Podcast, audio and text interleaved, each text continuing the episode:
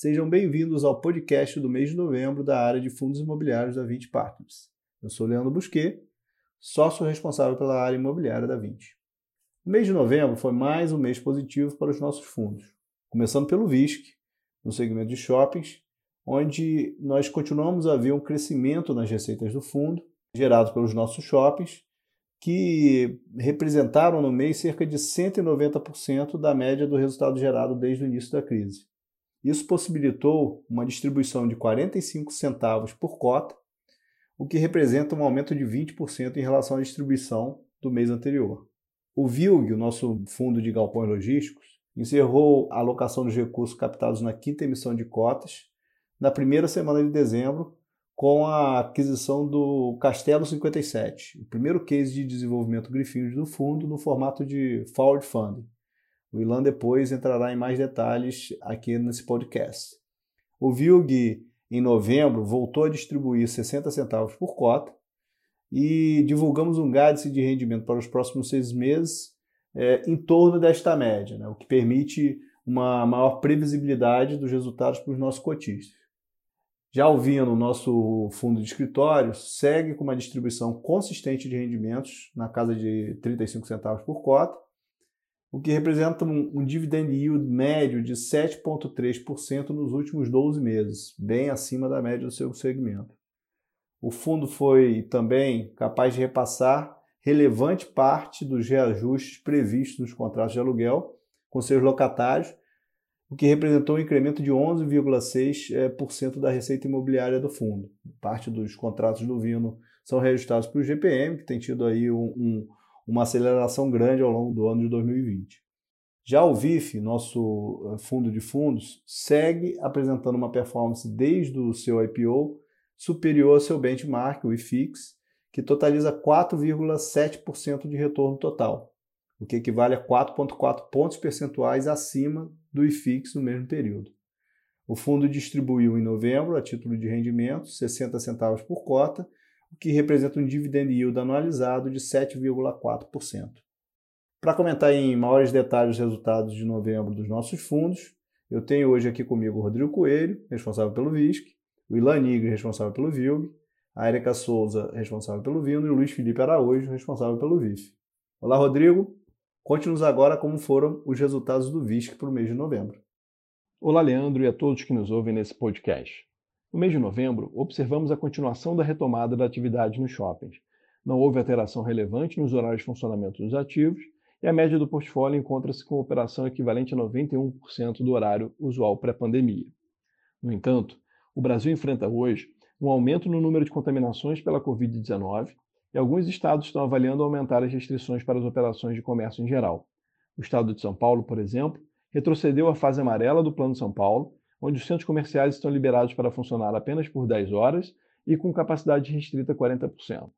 Por outro lado, o governo do estado e a prefeitura do Rio de Janeiro anunciaram que no período de Natal os shoppings poderão funcionar 24 horas por dia para evitar aglomerações.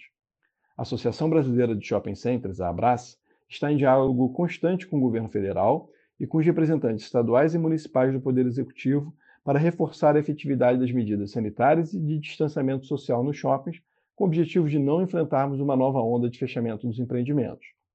Continuamos monitorando a evolução dos casos no Brasil e trabalhando em conjunto com as administradoras de todos os nossos shoppings para promover um ambiente mais seguro possível para os consumidores, garantindo o funcionamento dos ativos e promovendo a continuidade da recuperação dos níveis de faturamento.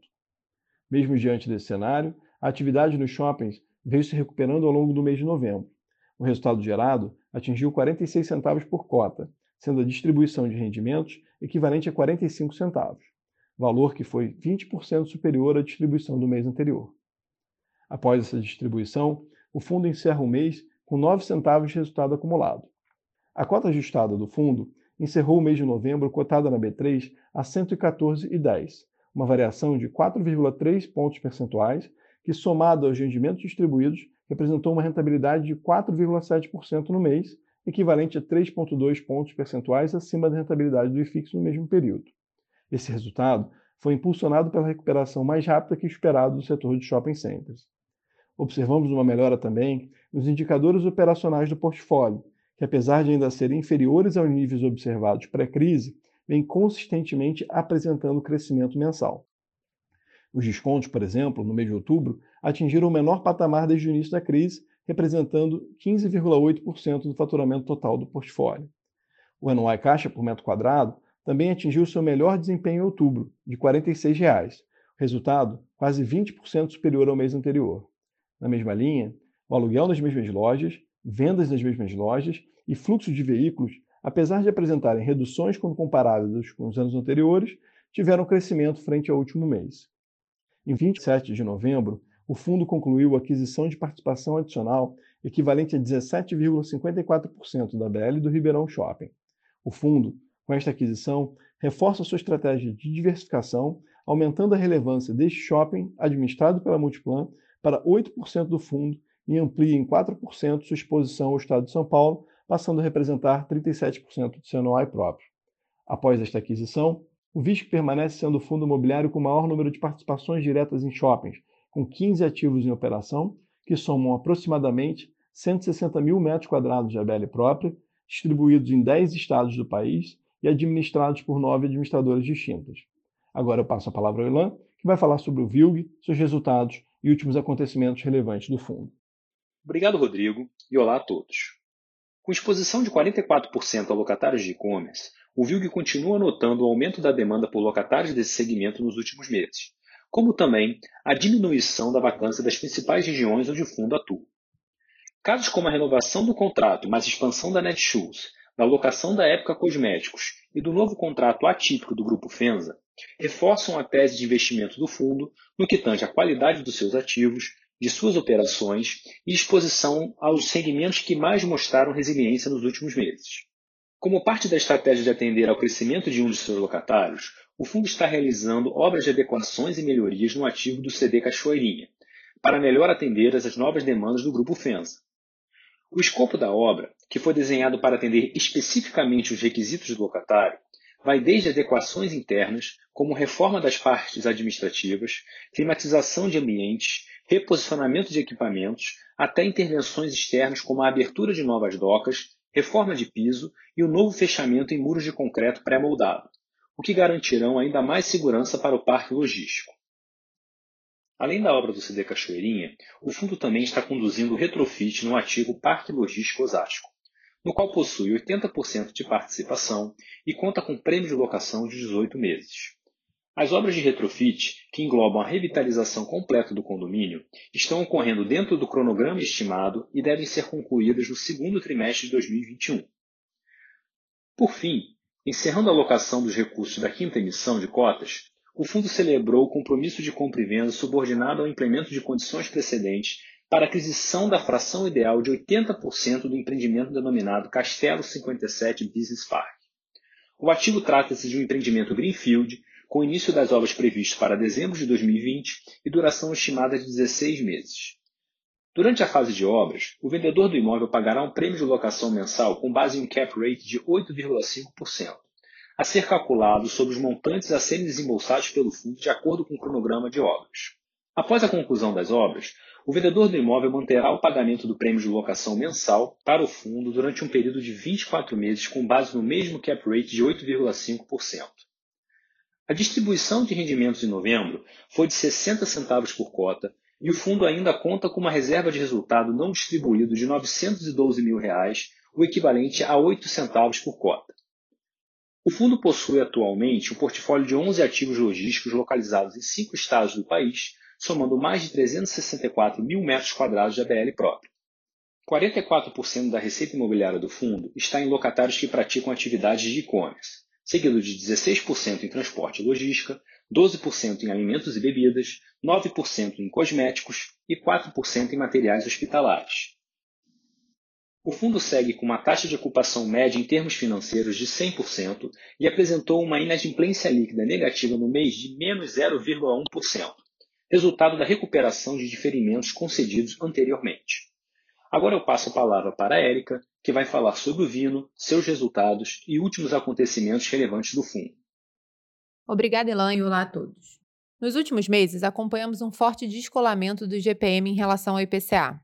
A diferença entre os dois indicadores de inflação chega a acumular 17 pontos percentuais nos últimos 12 meses. O principal motivo dessa diferença no comportamento está na composição dos índices. O IGPM é composto por 60% do IPA, Índice de Preços do Produtor Amplo, que mede a evolução dos preços dos produtos agrícolas e industriais e acumulou uma alta de mais de 34% nos últimos 12 meses. Já o IPCA mede a variação de preços de uma cesta de produtos e serviços consumidos por famílias com renda mensal entre 1 e 40 salários mínimos, e é, portanto, menos impactada pelo preço das commodities e da variação cambial. As receitas de locação do Vino, reajustada por IGPM, estão concentradas nos quatro últimos meses do ano e totalizam 34% da receita imobiliária do fundo. Nos últimos meses, o time de gestão trabalhou junto aos locatários com o intuito de defender os interesses dos nossos cotistas e, ao mesmo tempo, manter um equilíbrio econômico entre locador e locatário. O resultado dessas negociações foi um repasse de cerca de 75% do reajuste previsto para o período, resultando em um incremento de receita de 11,6% em relação aos valores base dos contratos com reajuste por IGPM com aniversários até novembro. Neste mês, o fundo manteve seus principais indicadores operacionais, como ocupação acima de 95% e uma inadimplência nula. O fundo distribuiu 35 centavos por cota, mantendo um dividend yield médio de 7,3% ao longo dos últimos 12 meses. A rentabilidade do fundo no mês foi de 1,9%, acima da rentabilidade do IFIX no período, que foi de 1,4%. O fundo teve uma média de liquidez diária de 2 milhões e já conta com mais de 60 mil cotistas em todo o Brasil. Agora eu passo a palavra ao Luiz, que vai falar sobre o VIF, seus resultados e os acontecimentos relevantes. Obrigado, Érica, e olá a todos. No mês de novembro, a rentabilidade total do VIF foi de 1,5%, ficando em linha com a variação do IFIX no mesmo período. No semestre, a rentabilidade total do fundo é de 1,8%, superior em 1,7 ponto percentual em relação ao retorno do IFIX. A cota patrimonial do fundo encerrou o mês com valor de R$ 100,80 por cota, enquanto a cota mercado fechou R$ 96,17, o que representa um desconto de 4,6% para o valor da cota patrimonial.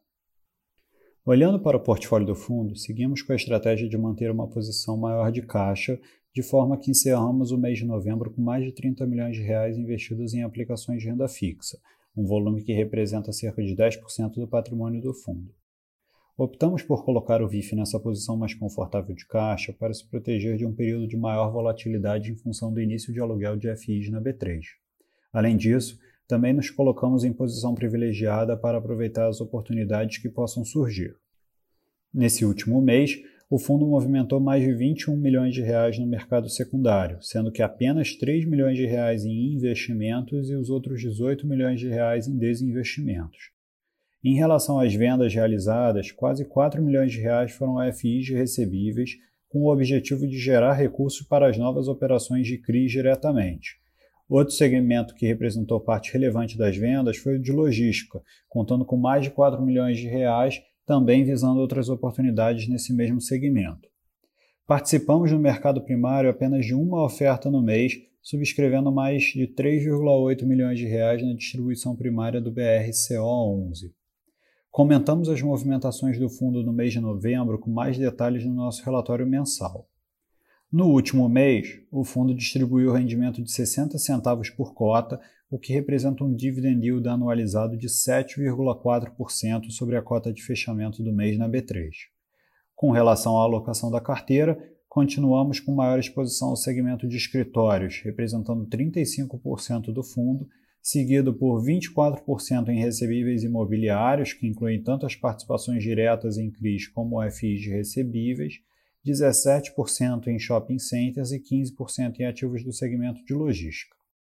Em termos de estratégia, o fundo apresentava 53% da carteira na estratégia de renda e 47% na estratégia de valor.